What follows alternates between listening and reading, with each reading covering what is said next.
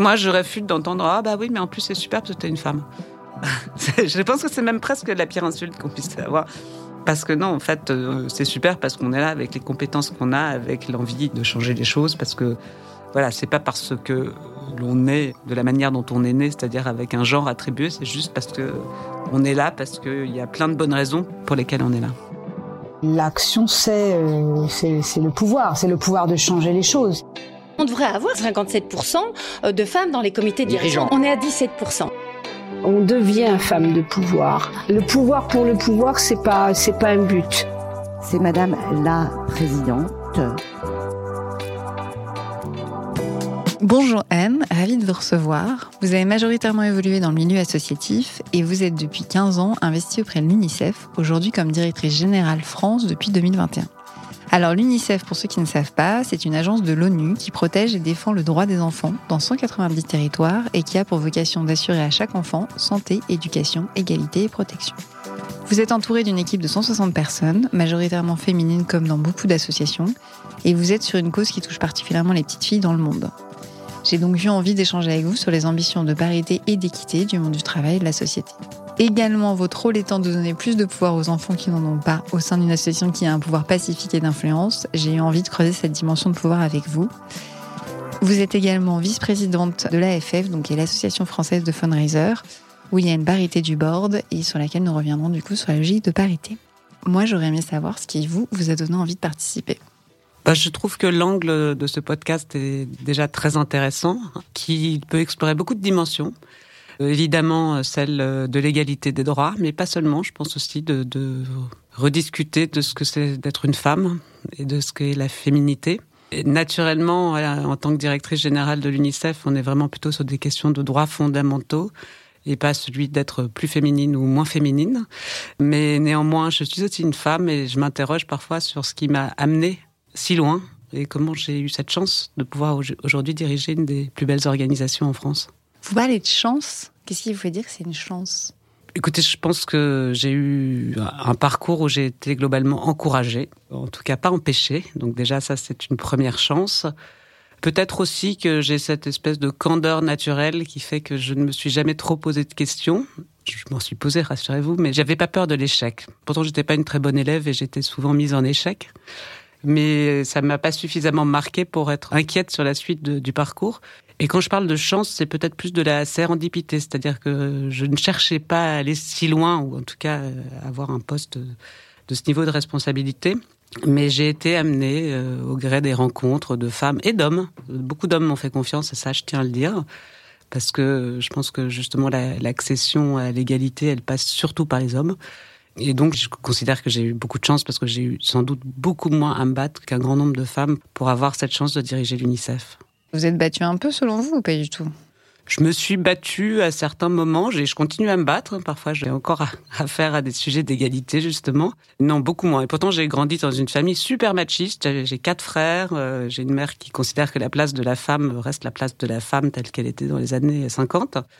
Mais voilà, j'ai été beaucoup portée par euh, probablement les rencontres professionnelles que j'ai faites où j'avais des personnes qui étaient beaucoup plus modernes que moi, enfin que mon milieu familial. Et rassurez-vous, aujourd'hui, on est, même si on était une majorité de garçons, ils étaient une majorité de garçons dans ma famille. Il y a plutôt plus de femmes euh, aux générations suivantes et elles sont, elles ont des superbes carrières. Donc, euh, je n'étais que la dernière d'une génération un peu, on va dire, rétrograde. Vous avez modernisé du coup votre vision? Parce que vous disiez finalement il y a plein de gens qui vous ont porté et qui étaient plus modernes que vous. Aujourd'hui, c'est quoi votre vision du coup de la place des femmes?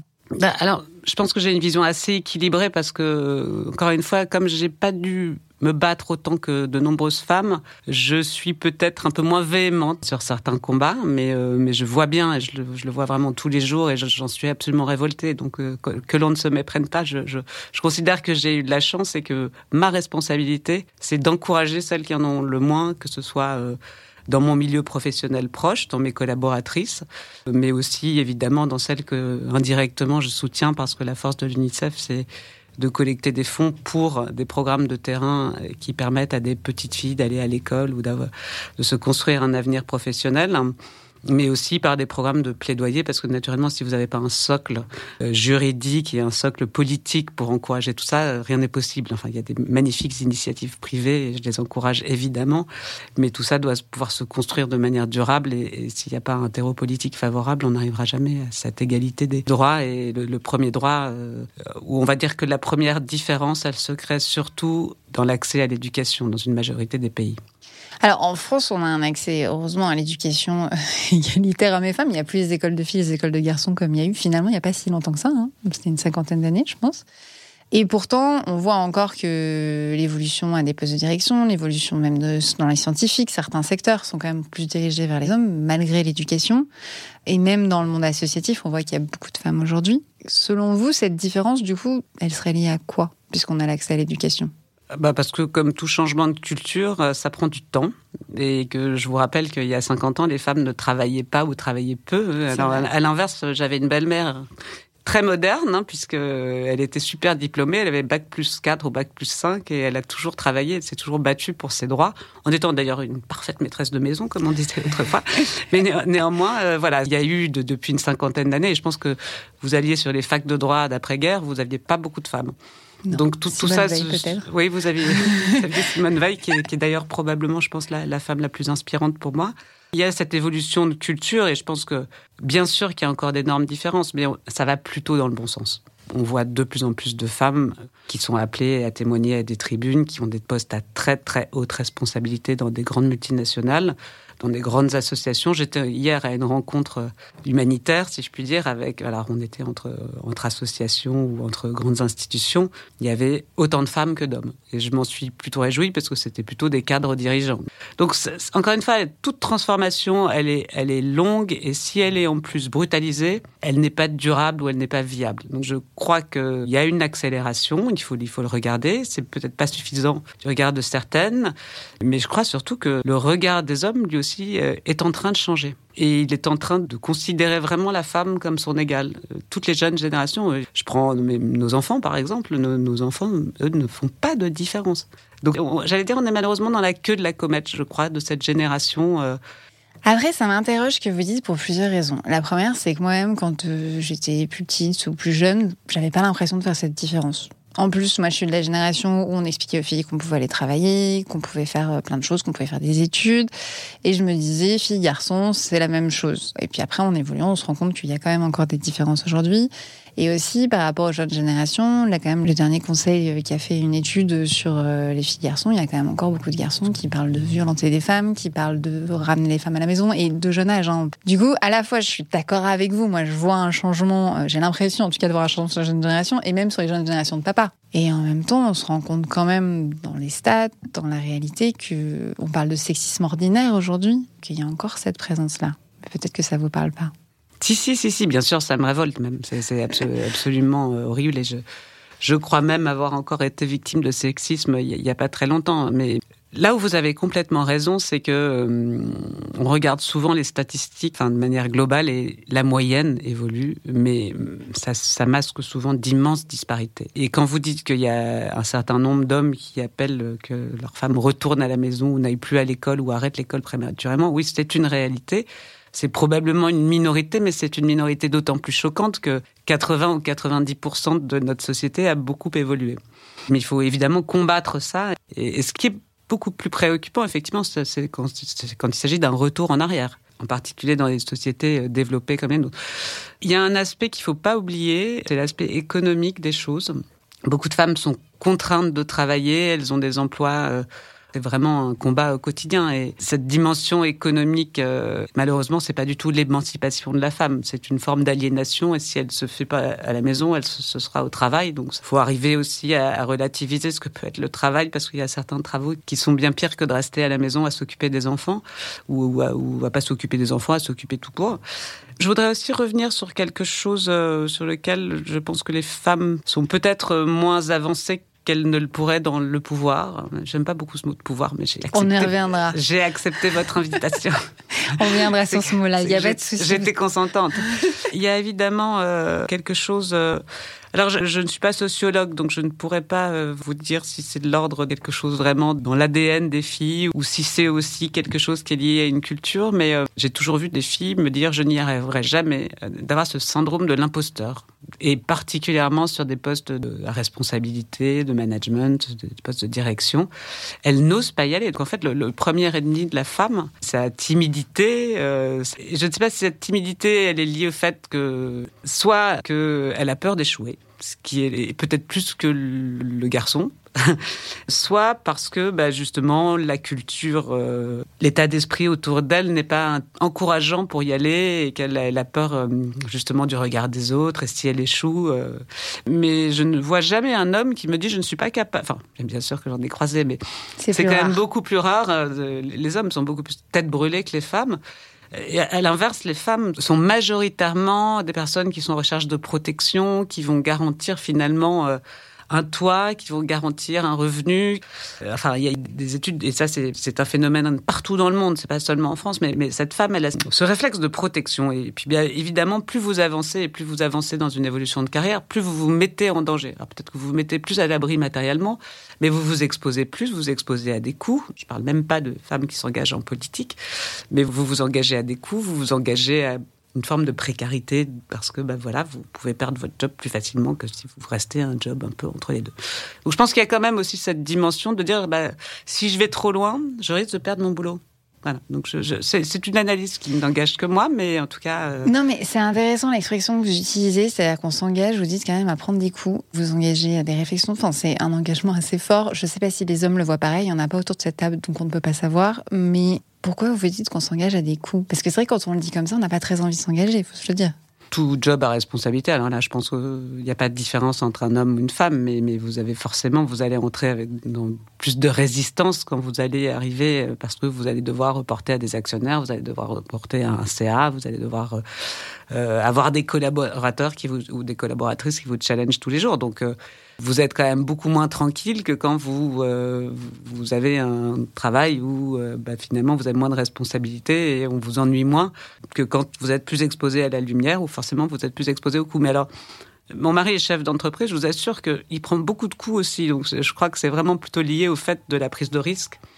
Et la prise de risque, bah, elle a son lot de, de douleurs. Enfin, de douleurs, encore une fois, c'est pas une souffrance. Hein, c'est, c'est parfois, on prend des petits coups, euh, on doit reculer, on doit penser différemment. Et, tout le monde n'est pas préparé. Alors, je crois aussi qu'on n'est pas tous en capacité de le faire et que j'ai, vu beaucoup de personnes aussi aller dans des postes à responsabilité où c'était une souffrance absolue. Et le dernier que j'ai vu en, date, c'était un homme. Oui, mais il n'y a pas de genre sur le sujet. Tout le monde n'est pas fait pour ce poste-là. Moi, la question que je me pose, c'est est-ce que, par contre, vous étiez préparé à ça? Est-ce que vous vous êtes dit, quand on vous avez pris ces différents postes que les coups faisaient partie du poste. Oui. Oui, ça je savais. Je le savais d'autant plus que j'ai vu pas mal d'hommes autour de moi, euh, dans mon cercle familial ou proche, souffrir souffrir et, on traduit ça euh, souvent par une forme de dépression ou de, renfermement. Euh, on essaie de, créer une, étanchéité entre sa vie personnelle et sa vie professionnelle.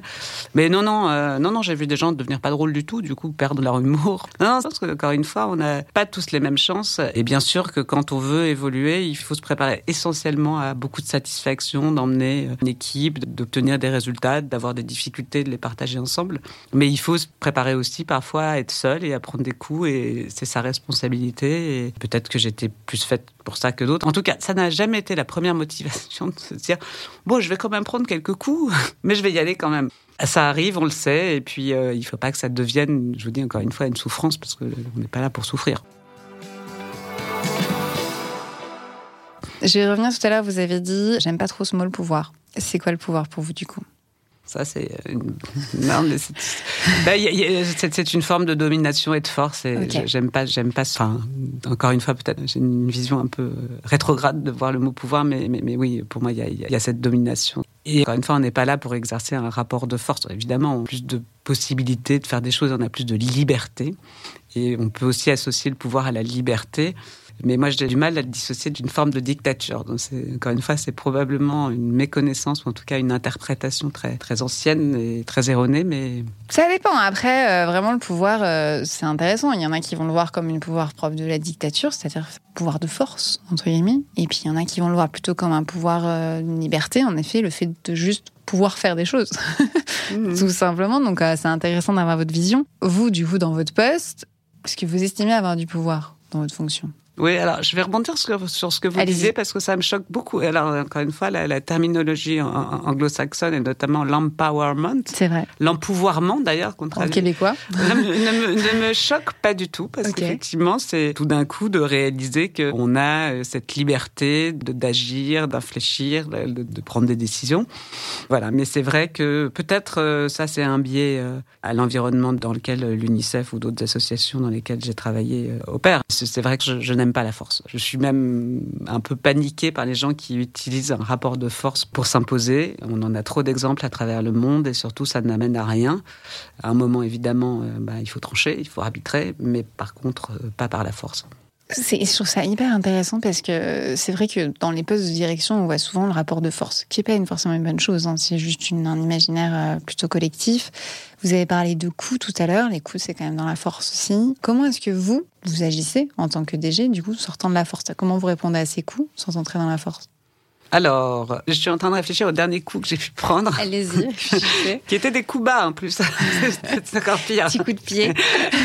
c'était plutôt, c'était plutôt dans le ventre. Ah mais ils étaient trois. Euh, non, ah non, mais c'était pas du tout méchant. Et, mais bon, c'était une forme de résistance. Alors, le problème, c'est que je n'aime pas la résistance non plus. Donc ça, c'est forcément. Je suis quand même parfois dans un rapport de force. À mon sens, ou en tout cas, la manière dont moi j'agis, c'est que je ne, ne monte pas dans les tours reste calme.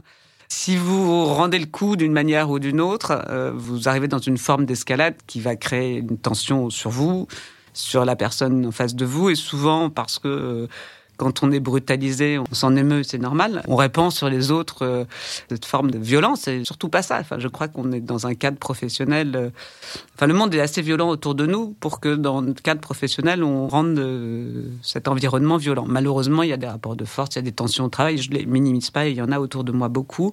Je ne les aime pas, je dois les traiter. C'est de ma responsabilité de le faire.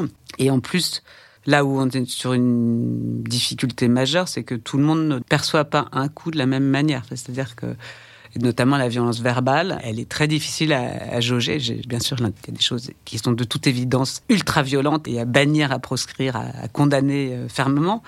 Après, il y a des choses où bah, on est dans l'ordre de l'interprétation très personnelle et ça, c'est très compliqué à gérer parce que, encore une fois, moi, je prends peut-être des coups et il y a plein de gens qui me disent Ah, mais tu prends beaucoup de coups, comment tu fais et tout. je dis Ah, il m'a donné un coup, j'ai même pas remarqué. Donc, encore une fois, on n'est pas préparé de la même manière. J'ai peut-être le cuir plus épais et et peut-être que quand on m'insulte euh, sans que je m'en rende compte, on me dit t'aurais dû te défendre, t'aurais dû monter au créneau. Mais encore une fois, je vous dis, je, sens que dans certains cas, encore une fois, quand on n'est pas agressé de façon violente, il vaut mieux parfois faire le dos rond et chercher une autre stratégie que d'aller vers euh, l'escalade de la tension.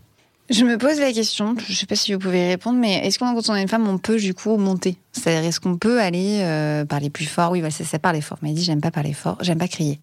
Euh, est-ce que quand on est une femme, est-ce qu'on peut se permettre de crier? Oui, oui, oui, bien sûr qu'on peut se permettre. On est même assez souvent traité d'hystérique hein, quand on crie. D'ailleurs, je ne sais pas si vous avez remarqué ce mot. On dit rarement d'un homme qu'il est hystérique. Non, non, mais on peut, on peut crier. Je suis la première à, prendre des petits coups de chaud et à crier. Euh, voilà, mais j'essaie de ne pas crier. Euh, ça a dû m'arriver trois ou quatre fois au boulot de crier et je, vous assure qu'on me l'a beaucoup reproché et ça a même amené à des tensions très fortes. Donc je sais que le cri, enfin le fait d'élever la voix, euh, et c'est pas mieux à la maison, je l'ai sans doute beaucoup plus souvent élevé à la maison qu'au bureau, mais euh, donc euh, oui, on peut se permettre de crier, mais euh, ce qui est important de dire, enfin à mon sens après, je, suis très genrée, donc moi je suis une femme qui veut rester une femme et qui considère que c'est finalement, dans mon cas, une chance d'être née femme et que je dois garder ces attributs féminins et celui de ne pas taper du poing sur la table, de ne pas hurler, de ne pas euh, élever la voix. Ça rend plus honneur à la femme et à celle que j'ai envie d'être et celle que j'ai envie d'inspirer aux autres. Mais ça ne devrait pas être tout le monde. Parce que, en fait, là, vous dites ne pas crier, ne pas élever la voix, etc. Mais j'ai envie de dire, n'importe quel être humain, indépendamment du genre, finalement, c'est très bien quand on crie, c'est qu'on est arrivé à quelque chose où on dépasse, enfin, où ça a touché, où on allait trop loin. Parce que quand je vous pose la question, c'est est-ce qu'une femme peut se crier Vous m'avez dit oui, mais par contre, on est traité d'hystérique. Donc ça veut quand même dire oui. Bah alors, on est vite rappelé à l'ordre quand même. Hein, pas trop souvent. Ça ne sert pas trop de crier, alors que, bon, les hommes, euh, mais bien sûr que je trouve ça horrible. En plus, moi, ça me fait terriblement peur. Un homme, quand, plus quand il a une voix très virile et qui vous hurle dessus, je me, fais toute petite. Je me souviens d'un livre que j'avais acheté mes, enfants qui s'appelait Pestifère la sorcière et les enfants rapetissaient tellement ils se faisaient engueuler par la sorcière. Et, en fait, c'est un peu ça, c'est qu'en fait, le fait de crier, vous essayez de rabaisser les autres que ce soit homme ou femme, je pense que ça n'apporte rien de crier, même si c'est un réflexe humain et que quand on a recours à ce travers, il faut à un moment avoir l'honnêteté intellectuelle de s'excuser et de reconnaître que c'était une agression envers l'autre. Non, mais c'est intéressant, vous le dites aussi, c'est pour ça que je pose la question des femmes, c'est qu'en fait, les femmes, on est vite rappelées à l'ordre. Est-ce qu'un homme est aussi vite rappelé à l'ordre Je ne sais pas non plus, mais le fait que vous dites hystérique, et vous avez précisé qu'autre chose est intéressant, vous avez dit, je l'ai fait trois fois, et ça a créé un froid énorme, et j'ai mis un peu de temps à m'en sortir. Donc ça montre quand même que c'est un vrai impact de crier. Je vais revenir sur ce que vous avez dit tout à l'heure. Les femmes n'osent pas qu'elle se protège plus, que, et vous avez dit d'un point de vue sociologique, je ne sais pas. Moi, je trouve qu'il y a quand même quelque chose d'intéressant. Il y a quand même un certain historique que euh, les femmes qui ont pris de la place, qui ont pris du pouvoir, qui ont pris une certaine position, souvent mal finies ou disparues. Je prends l'exemple de Jeanne d'Arc dans mon introduction, qui est quand même une grande femme de pouvoir qui a des statuts partout, mais elle n'a pas vécu très vieille. On peut pas dire quand même qu'elle n'a pas très bien fini. Pour moi, il y a quand même un historique aussi dans notre lignée de femmes, hein, qui dit qu'à un moment, quand on est très visible, ça peut aussi être dangereux. C'est de l'historique. Est-ce que c'est encore euh, actuel aujourd'hui? C'est la question aussi que j'ai envie de poser au travers de ce podcast. C'est pour ça que je reprends un peu le, côté sociologique que vous disiez tout à l'heure.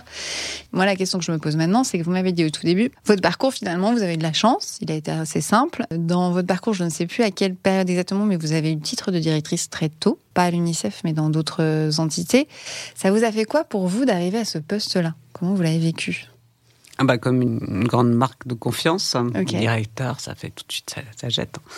Rentrez à la maison, vous dites à vos enfants, maman va être directrice. J'étais adjointe en l'occurrence. mais euh, c'est un homme et en, plus, euh, je vous l'ai dit, mais je le redis à chaque fois, ça a plutôt été des hommes qui m'ont fait confiance. Et je les remercierai jamais assez et j'ai toujours une profonde amitié pour eux. Oui, ce que vous disiez, c'est super important sur les femmes qui s'exposent. et, et, là, je voudrais malheureusement euh, m'arrêter deux secondes sur l'actualité. J'ai rencontré il y a quelques jours une, deux femmes franco-israéliennes. J'ai rencontré une femme très engagée pour l'Ukraine, pour la disparition des enfants en Ukraine. Donc euh, oui, euh, je crois que les femmes peut-être sont moins nombreuses, mais alors qu'est-ce qu'elles sont courageuses?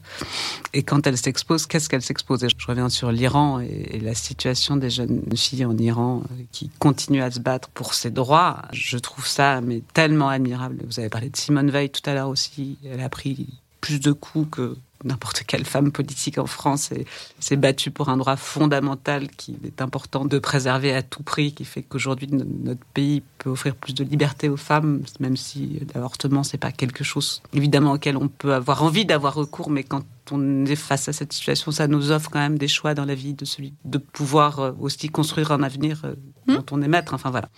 Donc les femmes euh, sont peut-être moins nombreuses à s'exposer, mais quand elles s'exposent, elles s'exposent vraiment. Et c'est malheureusement toujours le cas. Enfin, de Jeanne d'Arc, qui avec son étendard, elle est tombée malheureusement sur des ennemis très, très, très, très, très euh, puissants. Mais oui, on a toujours été suspecte, toujours été considéré, enfin souvent été considéré dans certaines sociétés, dans une majorité des sociétés, comme un être pouvant être potentiellement malfaisant, maléfique, sorcière. Enfin bon. On le voit encore aujourd'hui dans l'actualité, euh, quand il y a des victimes dont on dit que oui, mais c'est pas des vraies victimes parce qu'elles veulent du mal, etc. Enfin, la sorcellerie nous poursuit. La sorcellerie nous poursuit un peu, oui, tout à fait. Même, même Harry Potter n'a pas réussi à détrôner que les sorcières maléfiques étaient. celles des contes de fées sont souvent des sorcières, oui. Voilà, donc du coup, c'était par rapport à la notion d'exposition des femmes. Du coup, vous, vous disiez, vous étiez très fière. Comment vous l'avez vécu d'endosser ce rôle? C'était quoi vos premiers pas finalement? Alors, vous étiez adjointe, mais après, vous avez été directrice. Qu'est-ce que ça vous a fait à vous d'avoir ce poste? D'autant que vous aviez dit que vous étiez plus dans une famille machiste, vous n'avez pas forcément vu cette éventualité pour vous. Qu'est-ce que ça voulait dire pour vous d'avoir ce titre? Alors, ça voulait dire, euh, bah, ça voulait dire, euh, j'ai parlé d'honneur, mais c'est surtout une grosse responsabilité et une certaine charge, enfin une charge. Euh, et la première, c'est de pas décevoir ce qu'on dirige. Donc c'est ça. Malheureusement, on réussit pas à tous les coups hein, là-dessus. Je pense qu'il faut être, il faut rester assez modeste. J'ai deux visions dans cette carrière. Je suis passée par le milieu consulaire et, et, je suis arrivée à mon premier comité de direction. Là, c'était mon premier vrai job de directrice. Mmh, ok. Et euh, il y avait six hommes autour de la table avec tous des cheveux blancs. Et je vous assure que ça m'a fait tout bizarre. Je me suis dit, mais mon Dieu. Pour le coup, ils ont été absolument charmants avec moi. Il n'y avait pas du tout de machisme. On était plutôt dans le milieu de l'enseignement où il y a, là aussi, je pense qu'il y a une certaine, un certain équilibre des, forces. Mais néanmoins, euh, j'étais super impressionnée. J'avais quand même un peu l'impression d'être la petite gamine, quoi, euh, qui était un peu là pour, pour la parité. C'était le début de la parité. Mais le directeur qui m'avait recruté, qui était le directeur général, lui, il était plus féministe que moi, donc c'était pas, pas très compliqué. Il était absolument pour féminiser ce comité de direction et remettre des cheveux bruns ou blonds, euh, mais pas que blancs. D'ailleurs, on a fêté trois départs à la retraite en huit mois, donc c'était quand même pour vous dire à quel point. Ça, c'était un peu mes pères. Euh, ça m'a un peu impressionné, même beaucoup. Et la deuxième vision que j'ai en tête, c'est lorsque je suis arrivée à l'UNICEF, j'étais directrice d'un département. Alors à l'époque, il y avait une trentaine de personnes. Mais naturellement, j'ai voulu rencontrer tout le département euh, en même temps et prendre la parole un peu solennellement ou surtout les écouter. Et c'est vrai que quand je suis arrivée dans cette grande salle de réunion, j'ai dit, ouh là là, mais tout ça, toutes ces personnes qui me font confiance, qui ont des grosses attentes envers moi. En plus, euh, les deux précédents directeurs ou directrices n'étaient pas restés très longtemps, donc il y avait quand même un petit enjeu d'inscrire cet engagement dans la, dans la durée, dans la sincérité de l'engagement. Et j'ai eu un trac évidemment phénoménal, comme ça m'arrive assez souvent. Bah après, vous êtes en face d'êtres humains qui sont vos égaux, ils ont effectivement plus de pouvoir que, mais vous avez surtout le pouvoir de les encourager, de les accompagner, de les faire grandir, et ça c'est un, pouvoir extraordinaire. En tout cas, c'est une chance extraordinaire, et j'ai vu vraiment des personnes éclore autour de moi et je suis très fière pour eux et pour elles, mais euh, d'elles et d'eux surtout, parce que c'est eux qui ont fait tout, tout le travail. La seule chose dont je peux me féliciter, c'est de leur avoir fait confiance. On se retrouve dans cette logique d'empouvoirment finalement. Oui, tout à fait. En fait, tout le monde a d'immenses capacités, mais il faut c'est créer ces conditions favorables aux capacités. Et même quand les gens ont moins de capacités, euh, j'ai encore vu la meilleure amie d'une... C'était très personnel, mais c'est la meilleure amie de ma fille. Elle est dysorthographique, dyslexique. Euh, elle est dys tout. Elle est dys tout. Elle est... Voilà. C'est devenu une formidable architecte d'intérieur. Mais si vous l'aviez vue à 11 ans, mais c'était une enfant en échec scolaire, la pauvre, elle reprenait... Tous les 15 août, elle était obligée de reprendre des cours de soutien scolaire pour euh, pas trop partir trop vite dans une filière professionnelle où elle est partie et où elle s'est épanouie. Mais ses parents lui ont toujours fait confiance et, elle avait un milieu très favorable à ça. Elle avait peut-être plus de moyens, ses parents avaient plus de patience que d'autres, plus de temps était peut-être plus créatif ou disruptif. Mais voilà, donc je pense que tout le monde a des capacités et ceux qui ont justement plus de pouvoir doivent créer les conditions favorables à l'épanouissement de ces capacités. Qu'il soit homme ou femme, ça, ça n'a rien à voir. Ça n'a rien à voir, en effet. Mais en tout cas, c'est votre vision du pouvoir, du coup, celle-là. C'est ma vision, du, ma vision positive du pouvoir, une fois qu'on a enlevé ce, ce, rapport de force qui vient très spontanément euh, quand on parle de pouvoir. Mais oui, euh, le pouvoir, c'est surtout le pouvoir d'agir. Je vais revenir sur l'exposition. En tant que DG l'UNICEF, vous êtes exposé, vous prenez la parole, j'imagine, dans des conférences aussi. J'ai eu des retours sur les conférences au niveau de l'ONU, où même s'il y a beaucoup de femmes finalement dans les associations, on retrouve beaucoup des hommes panélistes, ou dans les conférences, en tout cas sur l'estrade. vous faites un chemin de tête, j'ai l'impression que je suis pas complètement tort là-dessus. Je sais qu'il y a une parité qui a été instaurée. Je crois qu'aujourd'hui, on essaie de faire 50-50 en termes de présence hommes et femmes. J'ai une amie qui m'a fait le retour quand même qu'une fois, son collègue masculin lui a dit, bah, pour la parité, c'est moi qui vais y aller. Donc on retourne dans une logique inverse. Vous en pensez quoi de cette parité et cette présence du coup au niveau des conférences entre euh, Grâce à vous, je ne prends pas très souvent la parole, moi, sur des grandes tribunes. D'abord, je déteste ça, et puis j'ai un tout un trac phénoménal, comme j'ai dit. Mais je suis pour la parité, évidemment, euh, parce que, encore une fois, je pense qu'on a tous des talents et des capacités différentes, mais qui justement permettent d'arriver à cet équilibre des choses et à cette harmonie. Euh, mais je ne suis pas euh, pour la parité, pour la parité, pour le principe même de la parité, et je suis plutôt pour la légitimité d'aller s'exprimer sur un sujet. Et s'il y a dix grands chercheurs qui sont des hommes et qui viennent s'exprimer, et qu'on va chercher un alibi de femme pour aller s'exprimer, ça va plus desservir la femme qu'autre chose. Et on va, en plus mettre sur le dos des hommes qu'ils ont cherché à, faire valoir. Donc ça, peut être assez désastreux.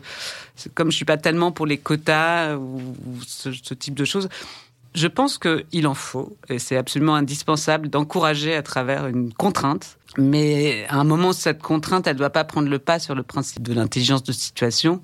Et dès lors que vous pouvez euh, arriver à avoir un certain équilibre, ça me semble mieux de effectivement de pas dire à tout prix je vais mettre autant d'hommes que de femmes parce que ça n'a pas de sens. Et aujourd'hui, j'ai un comité de direction qui est composé de trois femmes, enfin quatre femmes avec moi, et un homme. Alors, il manque un membre et je vais probablement devoir le remplacer bientôt. Mais j'ai encore entendu la semaine dernière, ah, mais surtout, faut prendre un homme, hein, parce que pour la parité. Euh, Donc, vous voyez, c'est, enfin, et j'ai dit, bah, en fait, je vais prendre surtout quelqu'un de compétent. Après, euh, on verra ce qu'il y a en shortlist. Et puis, si c'est une femme, bah, ce sera une femme. Si c'est un homme, qui est mieux. Bon, évidemment, je suis pour la parité, je suis pour l'égalité, je suis pour l'égalité des chances. Mais je suis pas pour celle d'afficher la parité. Oui, non, mais c'est intéressant puisque c'est vrai que la logique de parité, je trouve qu'elle retrouve ses limites dans la représentativité je reprends, c'est que par exemple, bah, dans le milieu associatif, il y a beaucoup de femmes, et c'est vrai que si on impose une parité, on revient à 50-50, alors que finalement, quand on regarde l'ensemble des équipes euh, majoritairement féminines, on pourrait se dire l'inverse pour là où il y a beaucoup d'hommes, mais en fait, cette logique de légitimité, oui, je l'entends, après on a, parlé, on a mis en place des quotas parce qu'il y a certains endroits où ça ne se faisait pas la légitimité. Je me pose la question de la représentativité, par exemple, on a parlé de la FFF, l'Association française de fundraisers, où vous m'avez dit qu'il y avait aussi une parité au niveau du board, aujourd'hui c'est 50-50, alors qu'il y a 80% des personnes qui sont des femmes. Moi, je me pose la question du coup de la représentativité dans ces cas-là Est-ce que finalement on passe pour la parité en disant 50-50 Est-ce qu'on est plus dans la représentativité du genre? Est-ce que finalement ça nous est égal? Je suis, euh, alors en plus dans des petites structures, si vous voulez, c'est quand même vraiment compliqué. On est dans le secteur associatif où vous avez majoritairement des femmes. Alors on peut se poser les questions pourquoi est-ce qu'il y a plus de femmes? Mais c'était souvent parce que c'était pas des emplois à plein temps, parce que ça s'est professionnalisé, mais qu'on est allé chercher des femmes, c'était plutôt une occupation, au sens français du terme, un travail. Donc, pour certainement plein de mauvaises raisons, il y a, il y a beaucoup de femmes et il y a de plus en plus d'hommes, parce que justement, le secteur associatif a probablement plein de défauts, mais il est assez en pointe sur euh, l'égalité des salaires, enfin en tout cas les rattrapages qu'il y a pu avoir dans, les différences. Et aujourd'hui, euh, même s'il y a toujours une majorité de femmes, parce que peut-être que la sensibilité du secteur associatif fait que bah, les femmes s'y intéressent, parce que c'est des secteurs euh, comme le secteur sanitaire et social, il y a plus de femmes. Naturellement, le secteur associatif a suivi. Mais voilà, après, je pense en ce qui concerne l'association française des fundraisers, c'était pas une recherche. curieusement, il y a eu beaucoup d'hommes qui ont voulu prendre des, responsabilités un homme qui est président d'ailleurs. Mais je suis arrivée, de mémoire, il y avait un CA plus féminin que masculin. Donc là, là je crois que c'est plutôt un problème conjoncturel que structurel. Ok, ça marche. C'est intéressant parce que même moi, par exemple, j'ai évolué dans le monde du coaching où c'est majoritairement des femmes. J'ai constaté que même quand on faisait des réunions et qu'il y avait euh, trois hommes dans la réunion, les premières prises de parole, c'est toujours des hommes. En fait, mais c'est culturel, hein, c'est juste une prise de mise en avant, et qu'on disait mm. tout à l'heure sur la mise en avant des femmes, qui n'est pas forcément une évidence, qui est culturelle, indépendamment du nombre, indépendamment de la parité, indépendamment de... Et donc, du coup, là, vous dites, curieusement, c'est des hommes qui ont voulu prendre la pêche. Je trouve ça aussi intéressant d'entendre cette mise en avant. Après, comme vous dites, les femmes ont aussi qu'à prendre leur place et elles peuvent aussi se mettre en avant et aller les chercher. Hein. Ah bah, euh, notamment sur le rôle de présidente euh, ou président. Mm. Bon, moi, j'ai succédé à une présidente. J'ai pas, j'ai malheureusement pas pu garder mes, mes responsabilités de présidente parce que le, ça faisait beaucoup de responsabilités, beaucoup de travail. Enfin, encore une fois, on n'est pas là pour décevoir les gens. Donc, mm. quand on, s'engage, on s'engage, on s'implique et on fait bien les choses. Mais derrière, c'est un président qui m'a succédé. Mais s'il y avait une femme qui s'était portée candidate, on aurait certainement étudié sa candidature euh, autant. Et à l'UNICEF, c'est la même chose. Et alors, euh, j'en veux pour preuve que quand on m'a dit, mais c'est formidable, euh, en plus tu es une femme et tu diriges l'UNICEF, ça, c'est quoi le rapport? Non, il n'y a pas de rapport. Je, je, suis là parce que j'ai 12 ans ou 13 ans d'expérience dans cette association, que je connais bien les équipes, que je suis rassurante à certains égards, pour d'autres choses probablement pas et que euh, il a paru au comité de sélection euh, que c'était un bon choix. Mais je pense que si ça avait été euh, Jean Avril qui avait fait la même chose 13 ans avant, ça aurait été Jean Avril et il aurait été aussi légitime que moi. Moi, je réfute d'entendre ah bah oui, mais en plus c'est super parce que une femme. je pense que c'est même presque la pire insulte qu'on puisse avoir parce que non, en fait, c'est super parce qu'on est là avec les compétences qu'on a, avec l'envie de changer les choses parce que voilà, c'est pas parce que l'on est de la manière dont on est né, c'est-à-dire avec un genre attribué, c'est juste parce que on est là, parce qu'il y a plein de bonnes raisons pour lesquelles on est là. Ça vous fait quoi d'être amené à votre genre? Parce que vous avez dit c'est une insulte carrément là, c'est assez fort, mais vous dites aussi finalement avoir besoin de vous justifier. C'est ça que j'entends. Ça vous fait quoi de devoir vous justifier vis-à-vis de votre genre? Bah là, en l'occurrence, c'est presque pas me justifier vis-à-vis de mon genre, c'est de, dire bah, ça n'est pas une différence pour moi. Euh, alors je n'ai pas envie de m'exprimer vraiment sur le sujet du genre parce que je n'y connais plus rien, je n'y comprends plus rien, donc je suis foncièrement incompétente. Je ne connais moi que la binarité dans laquelle j'ai été élevée. Je, euh, respecte toutes les autres formes, ne, ne vous méprenez pas, mais par contre, pour, moi, ça me fait quoi d'être amené à mon genre? Peut-être que ça me fait donne l'impression que effectivement, je, je, retourne 50 ans en arrière. Euh, bah, où il y avait une forte distinction entre les garçons et les filles. C'est ça le, sujet.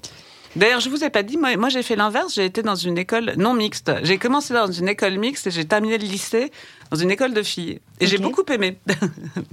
j'ai trouvé ça très intéressant parce que j'ai découvert la l'espèce de sororité dont on parle tant aujourd'hui, avec un terme un peu dévoyé d'ailleurs. À l'époque, ça s'appelait la fraternité d'ailleurs.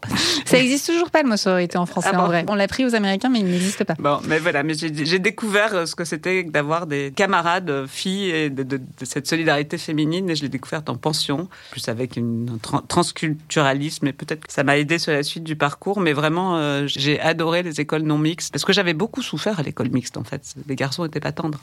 Et vous savez qu'il y a une étude qui est sortie sur le sujet, je ne sais pas si vous l'avez vu, mais qui montre que les écoles non mixtes sont favorables aux filles et que les écoles en mixité sont favorables aux garçons. Pourquoi? Alors l'étude montre, après je la mettrai dans le descriptif du podcast, mais en gros ça montre qu'en fait quand c'est une école euh, mixte, finalement euh, les filles peuvent devenir bouc émissaire pour une certaine virilité, alors quand ils se retrouvent entre eux, finalement, bah, comme il y a un certain virilisme de qui euh, va être mieux, du coup, la domination se retrouve entre eux. Alors que quand on est que entre filles, du coup, il y a cette sororité qui se crée et que les, en tout cas d'un point de vue scolaire, il a été montré que la non-mixité est favorable aux filles et la mixité est favorable aux garçons. Donc comme quoi. Euh... Je l'ignorais, mais peut-être que ça m'explique beaucoup de choses. mais, euh, mais donc voilà, donc ça c'est une étude qui est sortie récemment, euh, du coup qui a conclu sur le fait que du coup on a mis la mixité parce qu'on veut que ce soit favorable aux garçons. Bon, je pense que la conclusion a un peu voter, mais mais le principe en tout cas de non mixité pour les filles est intéressant et on le voit, les femmes veulent de plus en plus se retrouver en non mixité euh, choisie, comme on dit, que ce soit sur des clubs de femmes, des clubs de leaders. Enfin voilà, il y a une volonté d'aller vers ça parce que peut-être, comme vous le dites très bien, on retrouve ce cocon de sororité qui permet aussi de grandir, qui permet de se faire confiance. Il y a plus de confiance en fait entre filles quand elles se retrouvent entre elles. Alors qu'on parle beaucoup de, euh, bataille entre filles, en fait, on se rend compte que dans un groupe de sororité en non-mixité, il y a une certaine confiance qui se crée et une certaine estime de soi qui se crée pour les femmes. Et ça, c'est vrai, je l'ai constaté que dans des, clubs de leaders de femmes, il y avait. Hum Vraiment, elles mettaient toutes leurs difficultés, tout ce qu'elles avaient de plus personnel et d'intime assez facilement sur la table alors que euh, étaient obligées de sortir une forme de masculinité quand elles étaient dans une sorte de virilité, comme si elles devaient exister euh, avec un petit pan de masculinité dans, quand elles étaient dans un groupe d'hommes. Et ça, ça, se voit et ça se voit même beaucoup dans les grands forums, les grandes réunions internationales, alors que quand vous êtes vraiment entre femmes, euh, ce que j'apprécie par moment, mais pas tout le temps, mais ça, vous permet de faire des rencontres exceptionnelles aussi de, personnes qui se livrent à vous parce que oui, il y, a cette dans les clubs d'hommes, j'imagine que c'est ça aussi. Hein, je sais pas. Alors, pour avoir discuté avec euh, des hommes qui faisaient des groupes hommes, parce que même. Aujourd'hui, il y a de plus en plus de groupes qui se développent pour les femmes, même tout ce qui est développement personnel, c'est entre femmes. Il y a plein de choses qui se développent, indépendamment du professionnel. Pour avoir discuté avec des hommes, euh, moi, j'en ai qui me disent que, en fait, comme tout ce qui est agression verbale, etc., alors les femmes le font aussi, hein, on en reviendra d'ailleurs, parce que vous voulez en discuter, mais comme 90% des agressions plus largement, euh, pas que le monde professionnel, sont commises par des hommes. Pas dire, je précise, 90% des hommes ne sont pas des agresseurs. Non, 90% non, non. des agresseurs sont des hommes. Je le précise bien, parce qu'il y a un débat sur ce pourcentage. En fait, quand ils se retrouvent en non-mixité, finalement, ils se retrouvent entre agresseurs et agressés. Ce qui n'est pas notre cas entre femmes, puisque le pourcentage de femmes agresseurs et agresseuses, du coup, est plus faible. Et donc, du coup, le dialogue est plus difficile et l'ouverture est plus difficile, contrairement à. Voilà. Mais bon, c'est le retour que j'ai eu. Après, euh, c'est peut-être différent dans certains autres groupes, mais, euh, mais ça s'entend en tout cas. Oui, c'est tout à fait logique.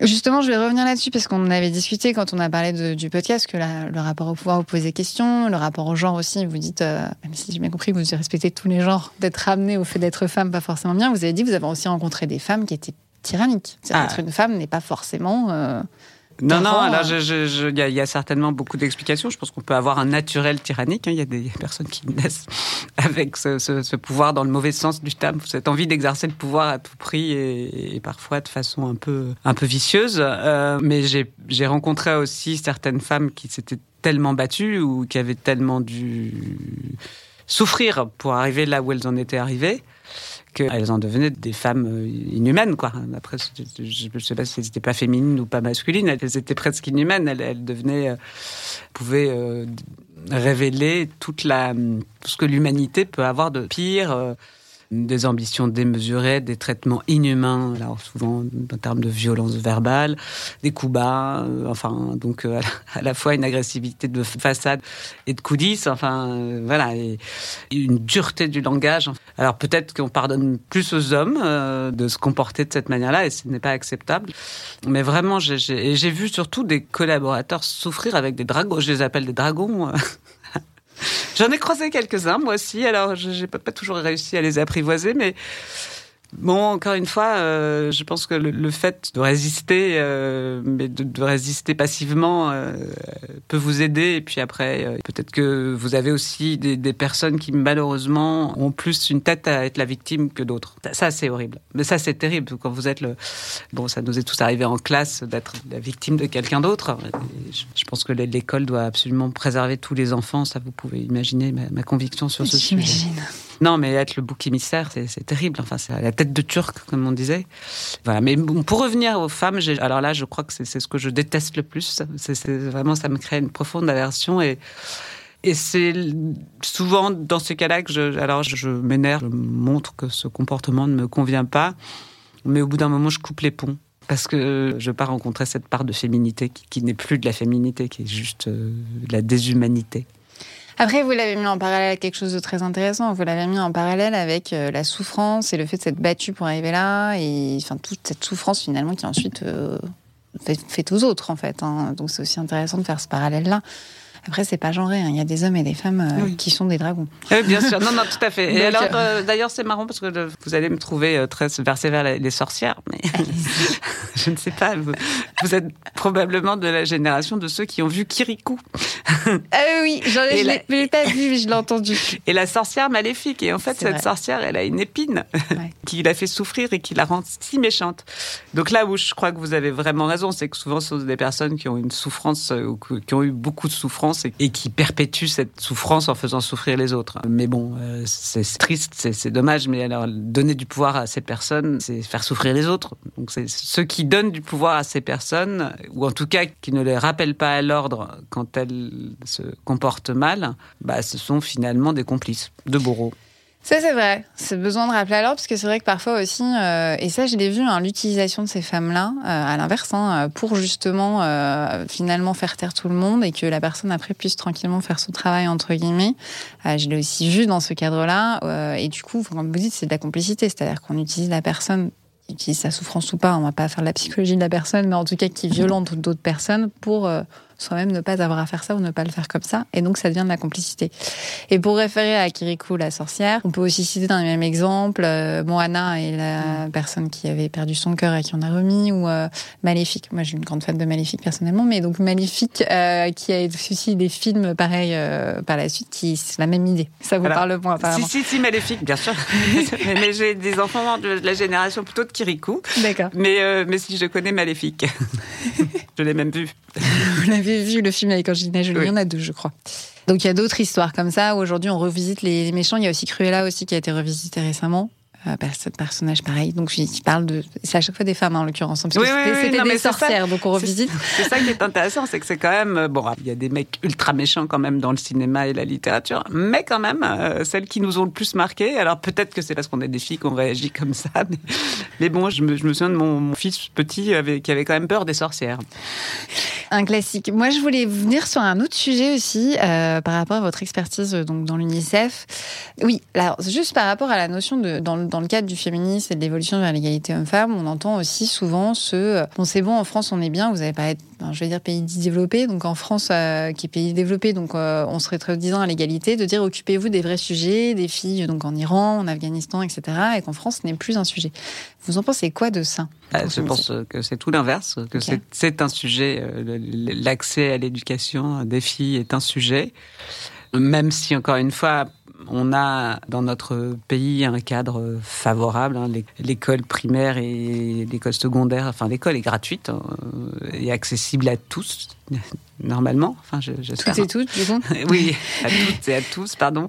Il y a un principe d'universalité dans ce droit et je crois que c'est quelque chose de fondamental et ça date même d'avant la Convention des droits de l'enfant. On était probablement assez précurseurs. Maintenant, bah, il y, a, y a un tas de nombreux enfants qui n'ont pas accès à l'école. Il n'y a pas que des petites filles, il y a des petits garçons aussi. Euh, ça, c'est souvent euh, un sujet administratif euh, parce que les enfants n'ont pas de logement, parce que les enfants sont sans domicile fixe et, que bah, ça devient un obstacle pour l'école.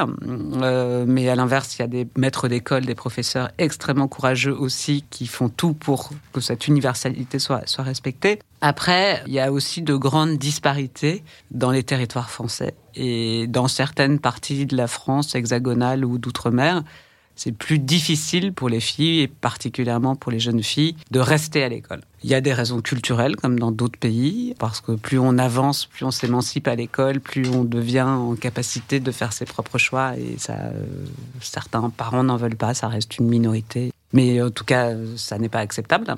Et le cadre politique doit absolument empêcher cela, mais ça n'est pas simple, parce que là, on arrive sur un sujet vraiment culturel, ça prend du temps, ce qu'on disait tout à l'heure, une génération au moins. Et puis après, il y a malheureusement aussi un sujet économique. C'est que euh, à quoi bon aller jusqu'au bout de l'école pour euh, quelque part euh, ne pas faire d'études parce que les études ça coûte cher, parce que toutes les familles ne sont pas égales face aux études supérieures. et donc finalement, quelqu'un qui travaille jeune, ça peut être aussi une source de revenus pour la famille. Et faut pas oublier cet aspect-là. Une année de scolarité en plus, ça décuple vos chances de construire ou de prendre en main votre avenir. Donc oui, l'accès à l'école euh, pour les filles est globalement bon en France, on peut pas se mentir, mais euh, pour moi, c'est plutôt un problème d'accès des droits en général que lié au genre, à l'exception de l'aspect culturel. Et probablement aussi, euh, ce qu'on disait, c'est que tout ce qui était métier d'apprentissage, qui était finalement une alternative à une scolarité plus académique, étaient souvent des filières beaucoup réservées aux, garçons. Donc il reste quand même des choses à traiter en France. Ah oui. On entend toujours le sujet, euh, c'est les autres, mais en fait non, on a aussi nos propres sujets. On a beaucoup de sujets encore en termes d'accès à l'éducation en France. Ça n'est pas acceptable dans un pays comme le nôtre, euh, qui est des dizaines de milliers d'adolescents et d'adolescents qui n'est ni, euh, ni éducation, euh, ni emploi, ni formation. Les NIT, voilà, ça s'appelle comme ça techniquement. Et ça l'est d'autant plus euh, pour les jeunes filles parce que c'est un droit relativement récent que d'aller à l'école jusqu'au bout. Enfin, c'est un droit qui a toujours existé, mais en tout cas, les conditions n'étaient pas toujours réunies et ça a mis un peu de temps. Qu'il ne faut surtout pas qu'on commence à reculer sur ce, sur ce point-là. Du coup, je vais aller vers mes dernières questions. Si vous deviez revenir en arrière, vous vous donneriez quel conseil avant de devenir DG de l'UNICEF? Alors, je me donne pas beaucoup de conseils. Comme vous l'avez vu. Je suis assez instinctive, intuitive, donc je me donnerais évidemment un conseil un peu bateau, c'est celui de faire plus confiance, de me faire plus confiance, de continuer à faire confiance, mais ça, c'est pas vraiment un conseil, mais j'ai été beaucoup encouragée euh, cette fois par mon mari. Peut-être euh, exprimer plus vite votre envie euh, d'accéder à des postes de responsabilité. Alors c'est toute la difficulté, hein, c'est d'arriver à pas dire à la personne qui est au-dessus de vous, je veux ton poste, mais euh, de dire aide-moi à devenir comme toi, c'est un peu ça. Mais là aussi, j'étais très très encouragée. Donc si c'était à refaire, je, oui, peut-être que je prendrais conscience que j'aurais pu y arriver plus vite et plus tôt. Mais si ça s'est fait à ce moment-là, c'est que c'était probablement le, bon moment. Et puis alors surtout euh, de ne jamais sombrer dans cette ce sentiment, quand je dis sombrer, ça peut vous arriver euh, à peu près tous les jours un peu, mais pas longtemps, dans cette espèce de, solitude euh, du dirigeant, hein, parce que vous pouvez devenir presque complotiste en vous disant mais il m'aime pas. ils m'en veulent. Quand je... Ils me donnent beaucoup de coups aujourd'hui, pas, que les hommes ou les femmes, hein, encore une fois, mais ils me foutent jamais la paix, que ce soit dans votre gouvernance, dans vos collaborateurs. Donc j'en viens à mon conseil, c'est de ne jamais s'enfermer et de toujours écouter les autres, les entendre. Euh, après, vous prenez vos responsabilités, vous prenez des décisions parce que évidemment, si vous prenez l'avis de tout le monde, vous avez beaucoup d'avis contradictoires. Pas vous entêter tout seul et pas partir tout seul. Le sujet, euh, c'est pas tant d'accéder au pouvoir, c'est de rester au pouvoir, vous savez. Et du coup, je vais aller vers ma dernière question qui est s'il y a une chose qui devait changer pour vous euh, dans la société ou les organisations pour arriver à une égalité de pouvoir, ce serait quoi? Alors, je pense encore une fois que d'un point de vue légal, on est, enfin, le cadre réglementaire légal est bon, donc ça c'est, mais on peut déjà s'en réjouir parce que on a des droits qui sont opposables maintenant, mmh. ce qui n'était pas le cas. Je pense que c'est de continuer à encourager les hommes, à encourager les femmes. Tout simplement, c'est tout simple, mais c'est cet équilibre et cette harmonie entre le genre masculin et le genre féminin dans le monde professionnel qui fera qu'on arrivera à, quelque chose euh, qui est le reflet de la société, d'une société que l'on veut humaine et que l'on doit maintenir à tout prix humaine. Mais je pense qu'il faut que ce soit les hommes qui continuent à encourager les femmes parce que je pense qu'entre elles, elles sont capables de s'encourager, elles le font, elles le font déjà beaucoup, elles se structurent. Mais si elles n'ont pas finalement l'aval et le regard des hommes, ça sera beaucoup plus difficile. Et donc, je pense que les entreprises, les associations, euh, sans faire une éducation, enfin, en tout cas, une, sensibilisation intelligente à l'égalité. Merci beaucoup. Mais merci à vous et merci de votre invitation. Si cet épisode vous a plu, dites-le moi dans les commentaires et avec des étoiles. Vos retours sont précieux, vos partages aussi, si vous pensez que cet épisode peut parler à votre entourage. Vous pouvez suivre le podcast sur Instagram et LinkedIn et je vous retrouve avec plaisir au prochain épisode.